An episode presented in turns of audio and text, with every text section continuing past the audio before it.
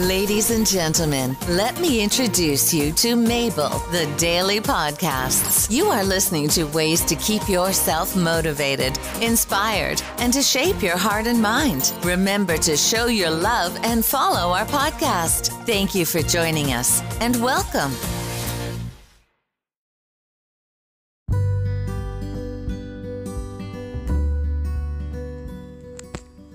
Hello, everybody. Today we're going to talk about six ways to deal with dysfunctional family members. This is Mabel, and we're taking this from Higher Perspective. And this is a website that talks about this subject.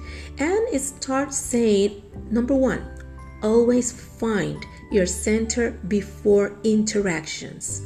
This one may actually be the hardest on the list. Take some time before you have to interact with dysfunctional family members and center yourself.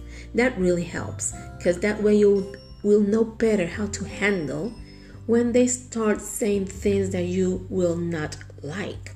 Do some deep breathing and meditation.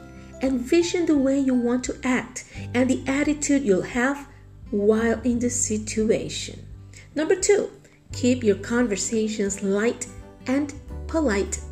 It can be hard to do, but it's important to keep conversations with your family members light and polite. Be happy. Talk about awesome things happening in your lives as opposed to any drama, past or present. Please. If that doesn't seem to work, then, number three, leave the conversation. This is something that happens quite often into the family. Every time we have a family reunion, we start talking about, I remember when this happened, and they start to mock you, to mock others, or just to remember past hurts or something that is humiliating for the person in front of everybody. So let's not do that. If the person starts doing that, leave the conversation. If you're the one who did it, just stop and say, I apologize. Maybe I drank too much Coke or too much wine, and just, I have to go to the bathroom. Go, excuse yourself, and leave the conversation. So, this will work if someone brings uh, an uncomfortable conversation, and also if you're the one who started it. Because let's face it, we're humans and sometimes we have some beef with others in the family and we just keep talking like there's no end. So, number three, leave the conversation.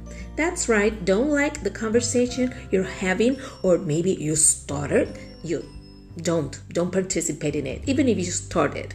If you're trying to be a beacon of positivity, sometimes it's all a matter of walking away from the negativity and finding someone you can be positive with. Number four, don't level accusations.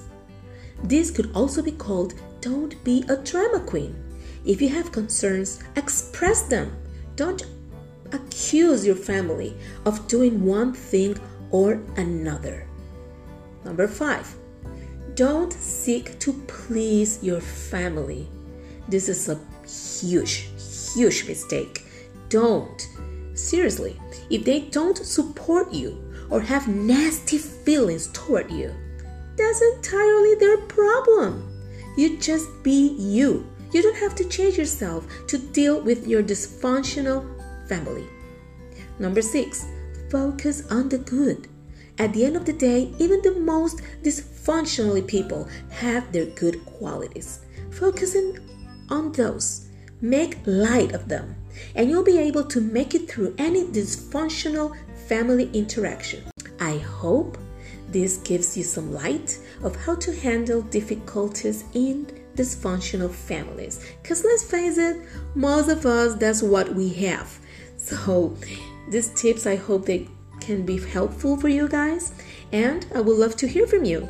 Please leave me a message. And remember, you have a friend in me. Any subjects, any anything that you want to talk about, let me know so we can discuss it here in your podcast, Mabel.